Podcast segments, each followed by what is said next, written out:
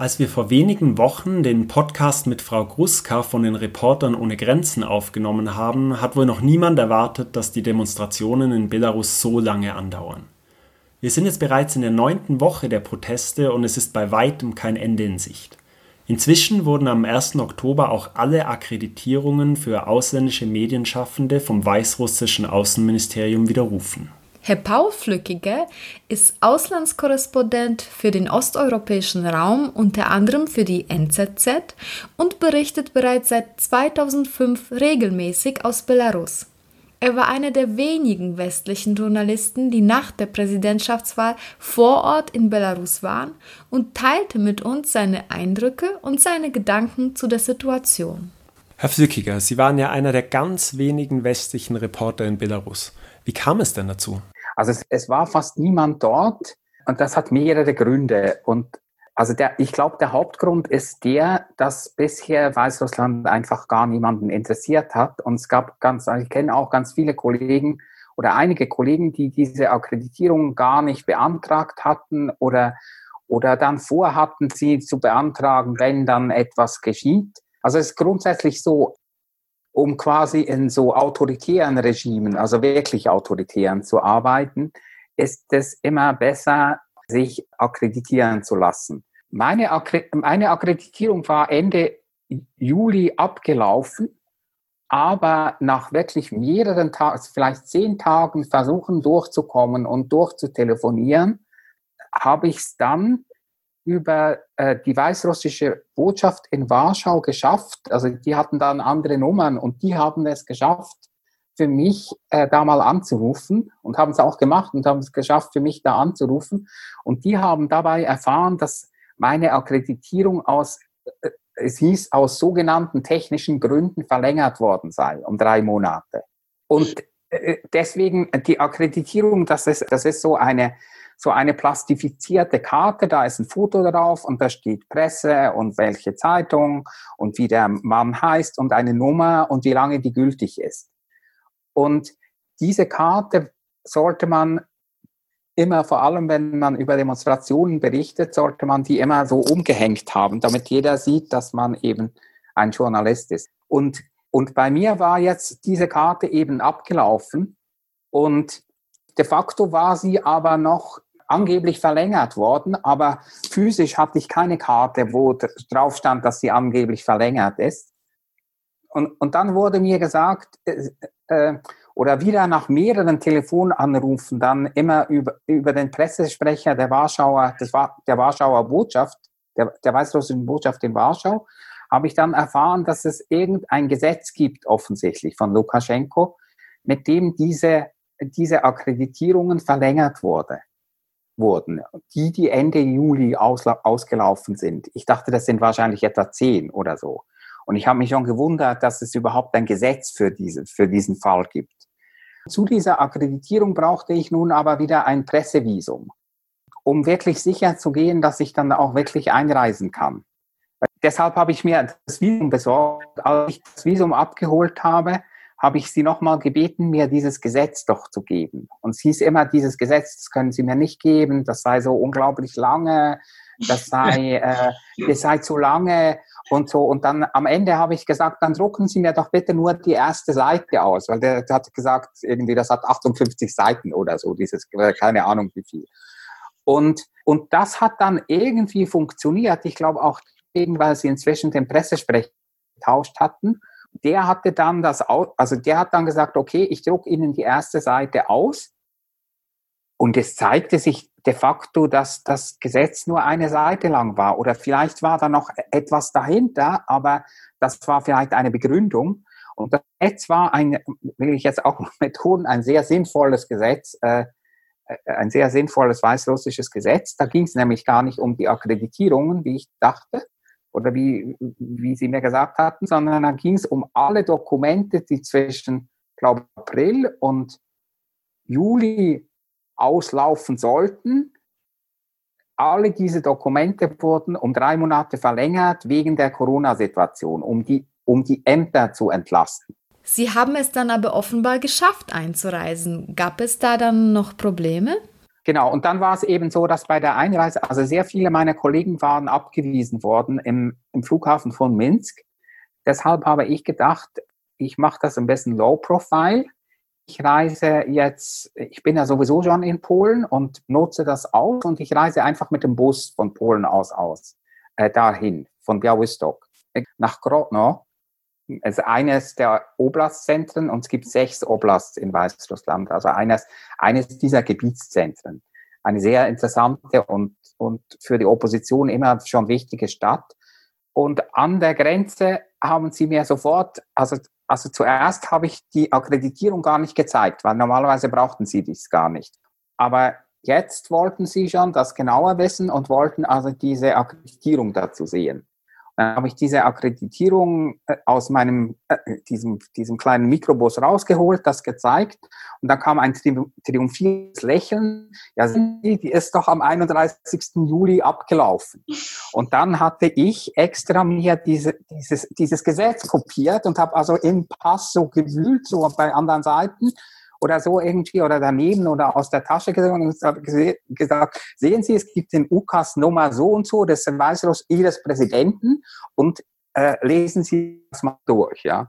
Und dann begann ein Problem für sie an der Grenze, ganz offensichtlich. Es war so eine ältere Grenzbeamte, die hat dann mit so einer Lupe ganz lange meinen Pass und alle Wiesen angeschaut und Genau, und wir waren drei Reisende nur in dem Mikrobus. Alle haben mich angeschaut, so ganz begeistert. Und, und, äh, und die dann nach etwa einer Viertelstunde, man hatte, also ich hatte richtig das Gefühl, sie hat einfach Angst, die Verantwortung ja, zu übernehmen, mich einzulassen. Ich weiß einfach nicht, was die machen soll.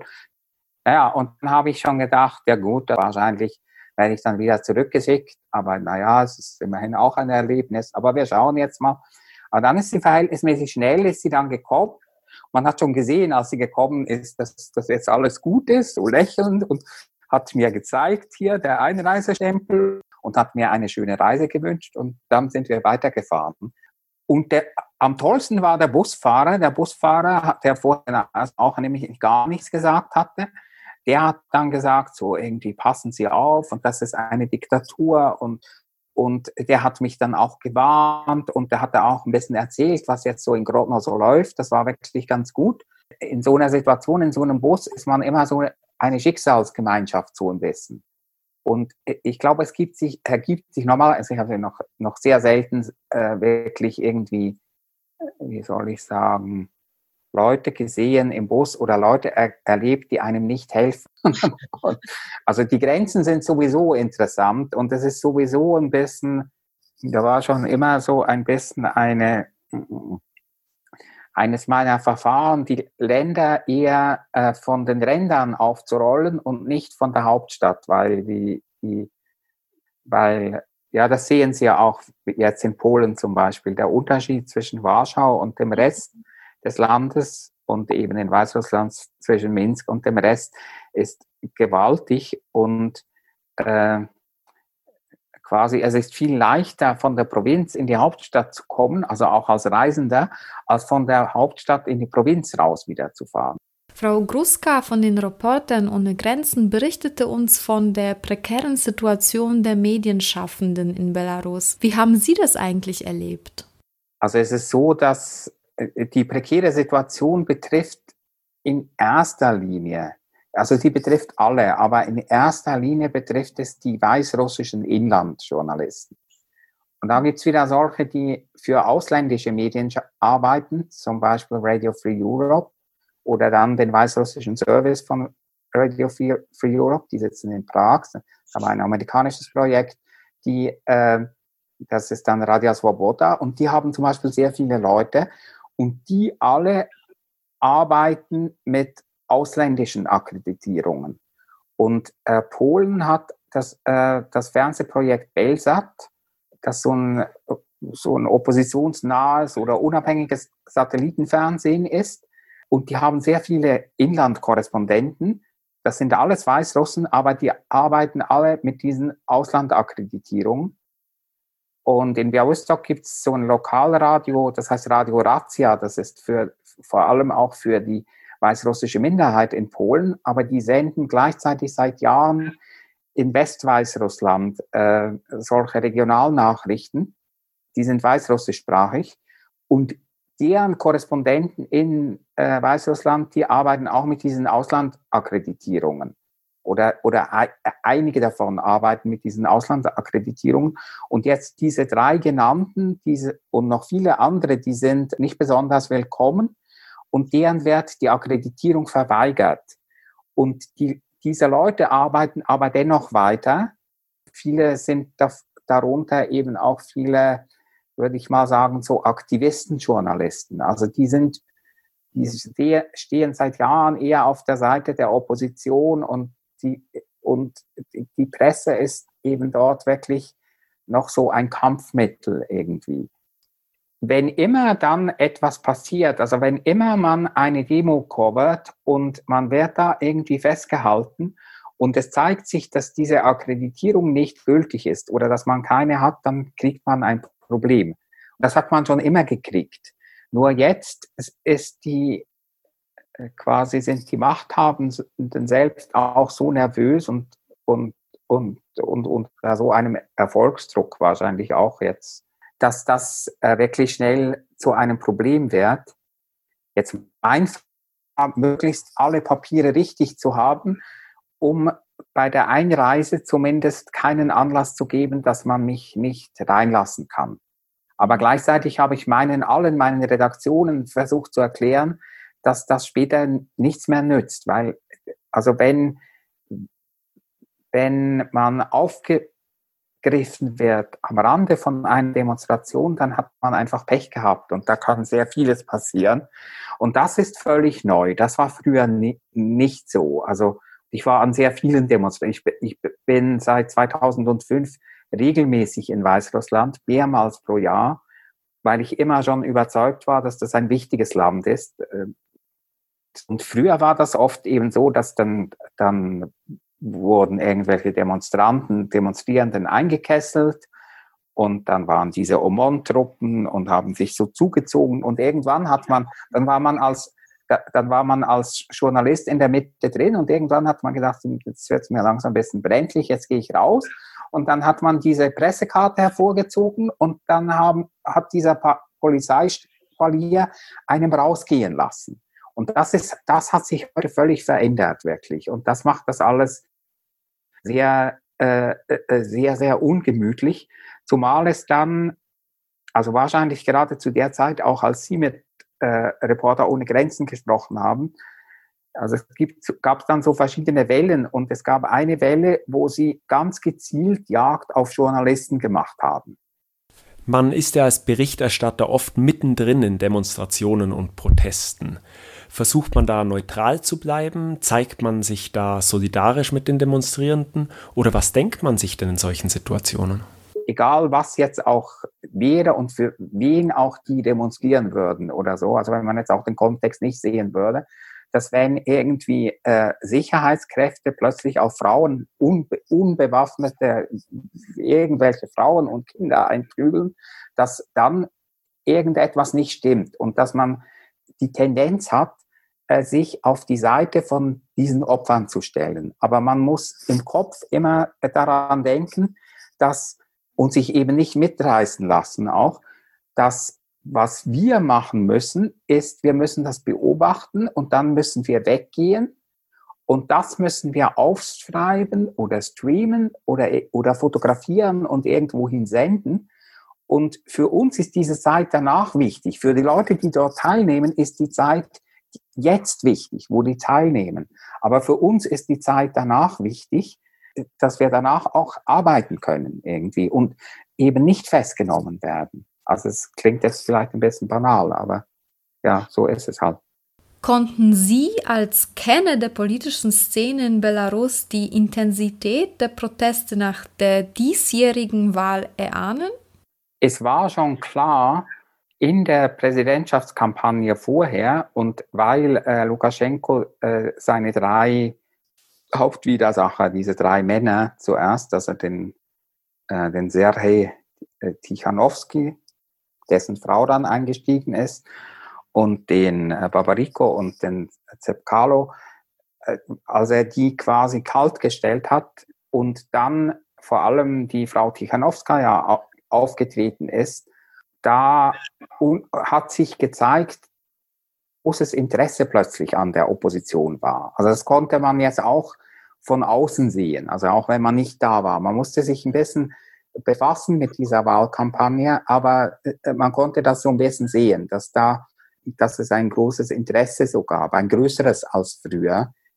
Früher nach jeder von diesen Präsidentschaftswahlen und auch den Parlamentswahlen, die alle mutmaßlich gefälscht waren, dass es immer eine Nachwahldemonstration gab. Und, und meine, meine Einstellung war immer, dass wir Auslandsjournalisten auf dieser Nachwahldemonstration sein müssen, einfach um zu zeigen, dass man dort nicht einfach machen kann, was man will, so quasi. Weil das weißrussische Regime hat das ganz klar ausgenutzt, dass eben das Interesse an dem Land eben gering ist. Ich war schon davon überzeugt, dass das große Demonstrationen gibt. Nur ich habe gedacht, das ist eine große Demonstration und dann am nächsten Tag ist das zu Ende. Vielleicht kommt am nächsten Tag, sagen wir am ersten Tag kommen vielleicht, keine Ahnung, schwierig zu sagen, sagen wir mal 10.000 oder so, das ist unglaublich viel schon für Minsk. Und dann kommen am nächsten Tag vielleicht nochmal 1.000 und dann ist fertig. Und dass das so weitergeht und wir jetzt in der sechsten Woche sind und immer noch am Sonntag, jeden Sonntag über 100.000 Leute kommen und auch täglich, täglich Demonstrationen gibt und jetzt ja auch diese kleinen Demonstrationen in den ein, einzelnen Wohnquartieren jetzt gibt im Moment, das ist so eine neue Entwicklung. Das hätte ich niemals, also ich glaube, also wir waren, glaube ich, alle alle überrascht. Und wie kann man sich das dann erklären? Einer der wesentlichen Elemente, was hier passiert ist, ist, ist Corona. Und zwar, was ja passiert ist in Weißrussland und wo dann plötzlich das Interesse auch an Weißrussland gestiegen ist, war noch vor der Wahlkampagne, etwa im März, als nämlich äh, das mit Corona begann. Und dann hat Lukaschenko gesagt, man soll doch äh, am besten einfach ein bisschen Wodka trinken, in die Sauna gehen, Traktor fahren, dann würde das von selbst wieder weggehen. Und es gab keine Social Distancing Maßnahmen, es gab überhaupt nichts. Aber ah, und das Gesundheitsministerium hat dann begonnen, Zahlen zu veröffentlichen. Und die Zahlen, die waren massiv gedrückt, wirklich. Vor allem die, die Zahlen der, der, der Corona-Todesopfer. Und gleichzeitig hat die Bevölkerung gesehen, dass da etwas nicht stimmt. Und sehr viele Leute sind im äh, äh, Zuge dessen auf alternative äh, Medienkanäle ausgewichen. Und die alternativen Medienkanäle sind eben eher oppositionelle Medienkanäle. Und dann kam die Wahlkampagne, bei denen eben normalerweise die Opposition eigentlich gar keine, keine Chance hatte einfach. Und da hat sich auch wieder gezeigt, dass diese Frau Tichanowskaja, die so quasi von der Hausfrau und ehemaligen Englisch-Schullehrerin oder Schu Englischlehrerin, dass die irgendwie die Hoffnungen der Weißrussen sehr gut so eine Art bündeln kann, indem sie einfach sehr ungekünstelt immer wieder aufgetreten ist. Und es war alles so, so frisch irgendwie. Die hat ja auch in äußerst kurzer Zeit diese 100.000 Unterschriften gesammelt, die wirklich in weißrussischen Verhältnissen sehr schwierig zu sammeln sind weil nämlich wer da unterschreibt für einen Kandidaten, der nicht Lukaschenko heißt, der kann, also da kann sehr schnell geschehen, dass dann irgendwelche Nachfragen am Arbeitsplatz kommen und das, und da die meisten oder sehr viele Arbeitsplätze de facto vom Staat abhängen, ist das, das ist alles, ist alles ein bisschen kompliziert zu erklären, aber jedenfalls, das braucht auch schon fast Mut oder braucht schon Mut überhaupt für einen Kandidaten seine Unterschrift zu geben, der äh, nicht der amtierende Präsident ist. Und das alles hat zu einer äh, großen Aktivisierung der Bevölkerung letztendlich geführt und zu, zu so ersten, würde ich sagen, eben selbst zu einem Entstehen von einer Bürgergesellschaft von unten. Und das ist etwas, was man nicht mehr so leicht einfach niederknüppeln kann jetzt. Was man sieht am Sonntag, auch bei diesen Sonntagsdemonstrationen, ist auch, dass der, dieser schieren Zahl von Demonstranten die Sicherheitskräfte einfach überfordert sind. Und sie versuchen zwar jetzt, diese Leute eben auch äh, länger im Gefängnis zu halten und nicht nach 15 Tagen wieder freizulassen, weil das ganze System sich immer mit äh, äh, via Angst quasi an der Macht gehalten hat, jetzt über die Jahre. Und sie versuchen den Leuten diese Angst wieder einzuprügeln. Und also geht ja darum auch, dass sich das herumspricht. Schau mal, der war an der Demonstration und jetzt ist er hier 14 Tage in Haft und jetzt wollen sie ihm hier aber anhängen, Umsturzversuch. Und das wird geahndet mit zwei Jahren Arbeitslager oder fünf Jahren. Und es kann sein, dass er ins Arbeitslager kommt. Und so versuchen sie die Leute natürlich einzuschüchtern. Und das wird sicher gelingen zu einem gewissen Teil. Nur glaube ich nicht, äh, oder kann ich mir im Moment nicht vorstellen, so wie ich die Stimmung gesehen habe, dass, das, dass die Leute plötzlich gar nicht mehr auf die Straße gehen. Mit Ihrer Erfahrung bei anderen ähnlichen politischen Verwerfungen, wie könnte das Ihrer Meinung nach enden? Wenn man jetzt davon ausgehen würde, dass es so eine, eine sogenannte farbige Revolution wäre oder geben würde, dann, also ich war auch in der Ukraine, in dem Maidan, dem letzten dabei und war auch bei der Orangen Revolution als Journalist dabei.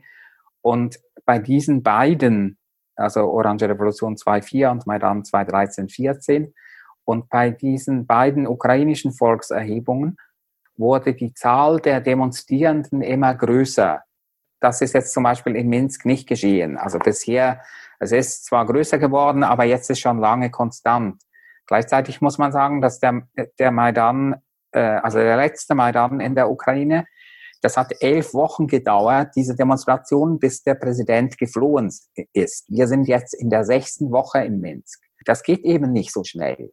Ja, also, und dann gibt es auch Leute in Minsk selber, die mir jetzt gesagt haben, ja, schau mal, also das muss man wahrscheinlich eher vergleichen mit Polen, ja. Wenn wir 1980 sind, wenn das, was jetzt in Weißrussland geschieht, vergleichbar ist mit äh, den Streiks, die in Danzig in der Lindenwerft begonnen haben und dann ins ganze Land gekommen sind, dann geht es vielleicht 19 Jahre so irgendwie. Ich glaube, was man sagen kann, ist, dass die Gesellschaft eine andere geworden ist. So, das, und das wird man nicht mehr rückgängig machen können. Also ich würde nicht damit rechnen, dass es so schnell diese, der Druck von der Straße so schnell abbricht. Gleichzeitig aber äh, habe ich jetzt auch immer wieder gehört, dass alle so um dessen auf eine Eskalation warten. Also im Moment ist der Protest noch friedlich, aber irgendwann könnte innerhalb der Protestierenden eine Radikalisierung eintreten, wenn es nicht weitergeht. Oder aber äh, es könnten Leute in die Protestierenden reingeschleust werden, die, äh, die so radikale Aktionen machen würden um dafür, dann wieder eine Legitimation zu haben, eben stärker reinzuhauen oder äh, da kommt jetzt noch der Faktor Putin, der super wichtig ist. Also Lukaschenko hat ja Putin gebeten um eine Armeeintervention, aber Putin hat äh, ausgeschlagen, hat aber gleichzeitig zumindest gesagt, er würde jetzt Polizeikräfte äh, für den Notfall abstellen, falls man da irgendwie helfen müsste. Und dabei hat er noch gesagt, dass er hoffen würde, dass die Demonstranten äh, die rote Linie nicht überschreiten würden. Er hat aber nicht gesagt, wo die rote Linie ist. So, und jetzt kann man sich verschiedene Szenarien überlegen, wo die rote Linie sein könnte. Also es könnte irgendetwas geschehen, was dann wiederum äh, Moskau quasi eine Legitimierung, eine, einen Anlass geben könnte, jetzt dort eigene Polizeikräfte reinzuschicken. Und ja, und das wäre dann die Eskalation, ja. Und was sicher ist, ist, glaube ich, oder was bisher klar ist, ist, dass Lukaschenko nicht zu einem Dialog bereit ist und gleichzeitig, dass die, was sehr wichtig ist, dass die Machtbasis um ihn herum, dass sie nicht richtig bröckelt. Also es gibt da wirklich nur ganz wenige es ist nicht so, dass die Armee zum Volk überlauft. Und es ist auch nicht so, dass, oder bisher jedenfalls nicht. Und es ist auch nicht so, dass die, diese Sonderpolizisten jetzt irgendwie alle kündigen würden oder so. Das sind alles Einzelfälle. Und jetzt etwas, eine der, der jüngsten Entwicklungen äh, sind ja diese ähm, äh, diese Internetattacken, oh, äh, diese Hackerangriffe dieser sogenannten Cyberpartisanen. Mhm. Äh, und denen ist es jetzt gelungen, ungefähr 1000 Namen von äh, solchen äh, sehr brutalen, prügelnden oder folternden Polizisten, ich glaube, aus dem Innenministerium direkt zu stehlen. Und, die, und da gibt es einen Telegram-Kanal. Und da werden jetzt die Fotos und die Autonummern und die persönlichen Handynummern, alles Mögliche wird da publiziert von, äh, von diesen Leuten. Und das ist sicher äh, die Hoffnung dieser Cyberpartisanen, dass das dazu führt könnte, dass verschiedene Polizisten oder Sicherheitskräfte sich distanzieren vom Regime. Kann man eigentlich sagen, wie groß der Rückhalt von Lukaschenko bei der Bevölkerung im ganzen Land ist?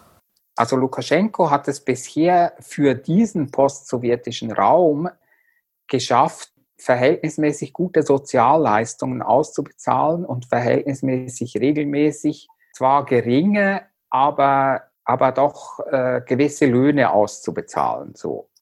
Auch die Arbeitslosigkeit war bisher nicht so besonders groß. Vieles davon von, war auch möglich dank äh, russischen wirtschaftlichen äh, Subventionen, wird vielleicht weiterhin möglich sein.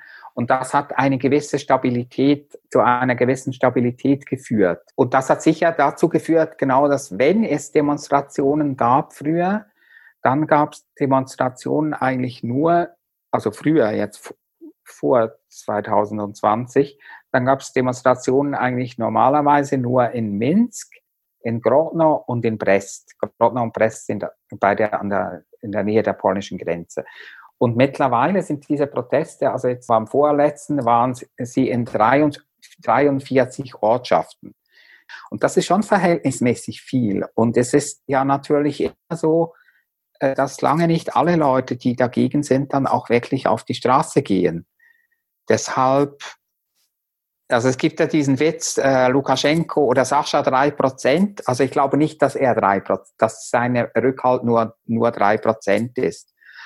Aber ich würde jetzt mal schätzen, es könnte schon sein, dass er vielleicht nur 30 Prozent ist oder so. Also es ist schwierig, Okay. Schwierig zu sagen. Es ist natürlich jetzt auch so eben, also einerseits hat er diese Corona-Opferzahlen äh, wahnsinnig gefälscht und gleichzeitig äh, musste er im Zuge dessen, dass äh, Russland das Öl und das Gas nicht mehr zu diesen hochsubventionierten Preisen geliefert hat, äh, musste er die, äh, die Energiepreise, also die Heizkostenpreise und äh, diese sogenannte Wohnungspauschale, die jeder Haushalt bezahlen muss. Das, das musste er anheben.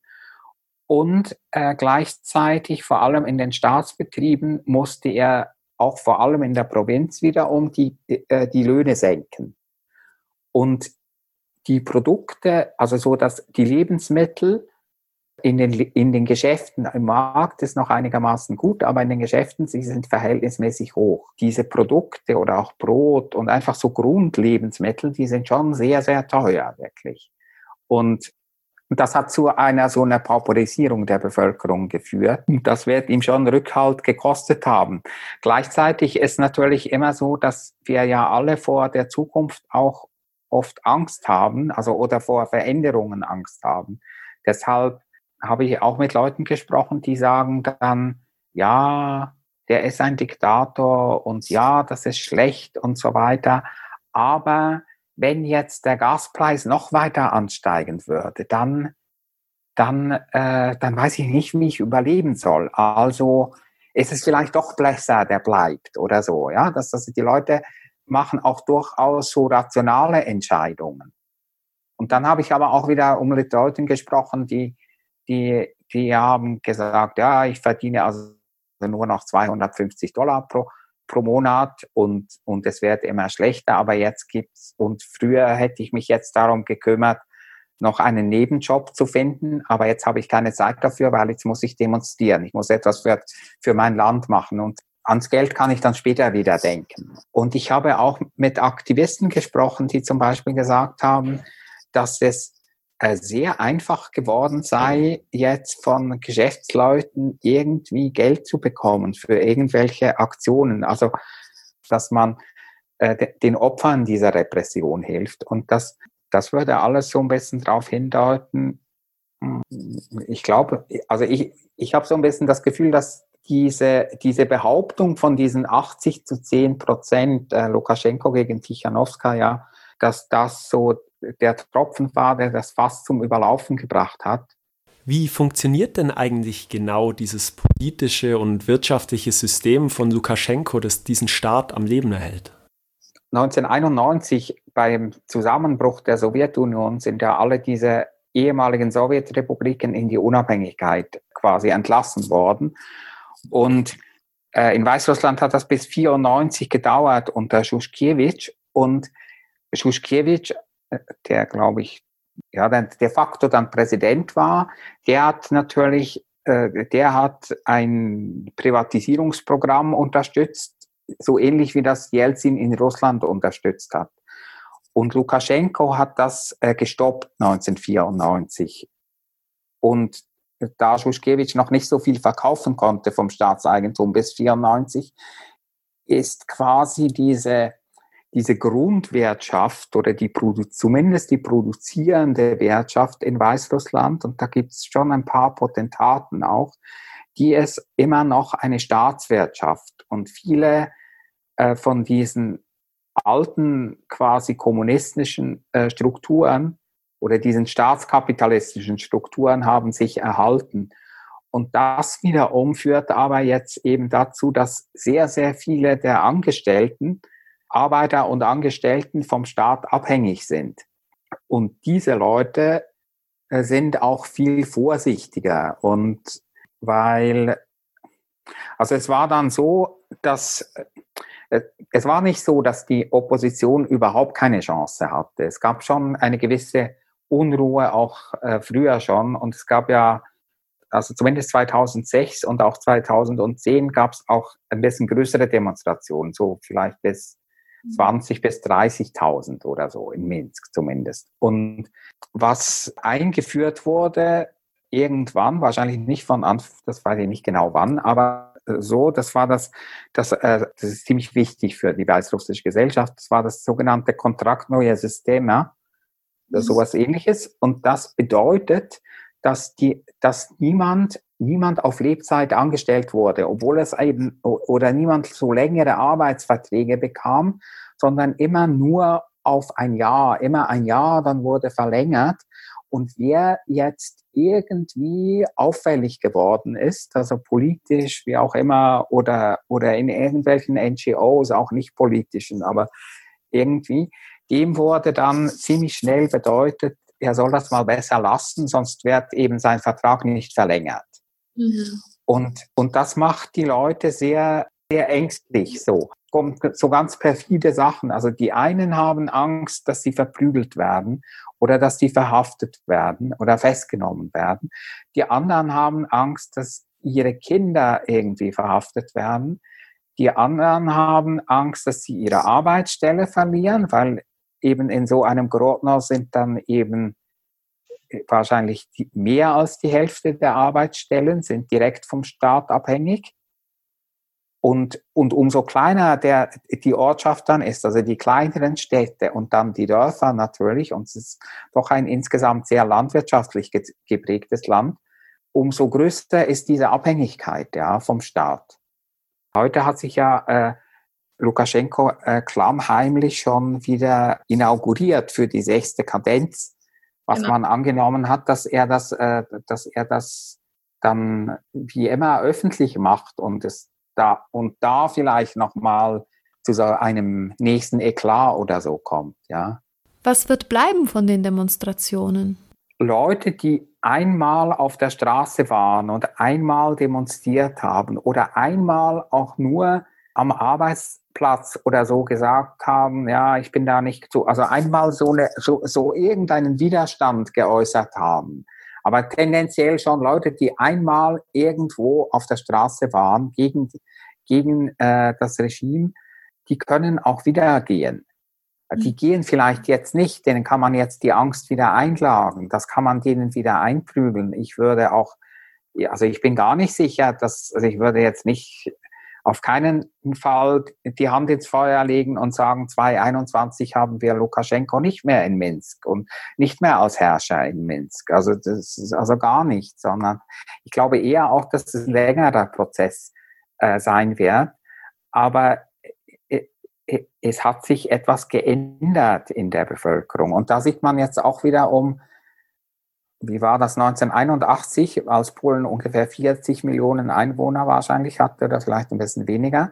Da waren 10 Millionen waren Solidarność-Mitglied.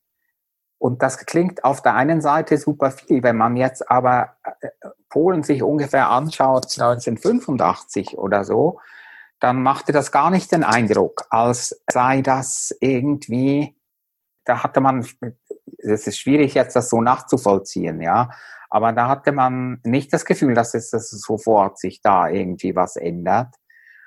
Und natürlich äh, war das, hatte ja Polen im Rücken ein ganzes äh, System, auch mit der Sowjetunion, war sich schwer vorstellbar überhaupt, dass sich jetzt jemand plötzlich aus diesem Block löst. Aber man könnte Weißrussland ja durchaus auch in eben eine Reihe Stellen mit Russland und Kasachstan und, und äh, Turkmenistan und da gibt es dann noch so ein paar andere. Das ist jetzt einfach ein Beginn und jetzt schauen wir mal. Es ist auch ein unglaublicher Drive letztendlich doch. Also es ist sehr, sehr optimistisch. Also gerade für so einen alternden Reporter wie mich, so ist das doch, hat das so etwas, dass, dass da Leute wirklich plötzlich etwas verändern wollen, so. Und und auch nicht so blauäugig sind, sondern da geht's wirklich so um, um so, eine, so eine Selbstbefreiung des eigenen Landes erstmal so. Sie werden gelernt haben, dass man das Schicksal auch in die eigenen Hände nehmen kann. Das wird sie alles das wird sie alle resistenter machen gegen, äh, gegen all das, was noch kommt. Und im Idealfall werden dann nicht zwei Millionen plötzlich nach Litauen und Polen auswandern, wobei ich auch das durchaus für möglich halte. Am Tag, an dem wir den Podcast aufgezeichnet haben, hat sich Alexander Lukaschenko in einer Nacht- und Nebelaktion als Präsident vereidigen lassen. Und umso mehr ist den tapferen Belarussen eine Selbstbefreiung des eigenen Landes zu wünschen. Wir danken Herrn Flückiger herzlich für das Gespräch und schicken ihm einen ganz lieben Gruß aus seiner alten Heimat Einsiedeln in meine alte Heimat Polen. Und zum Schluss bedanken wir uns auch ganz herzlich bei euch fürs Zuhören und würden euch gerne ermutigen, unsere Gespräche zu teilen und in eurer Podcast-App eine Bewertung abzugeben. Bis zum nächsten Mal. Bis zum nächsten Mal.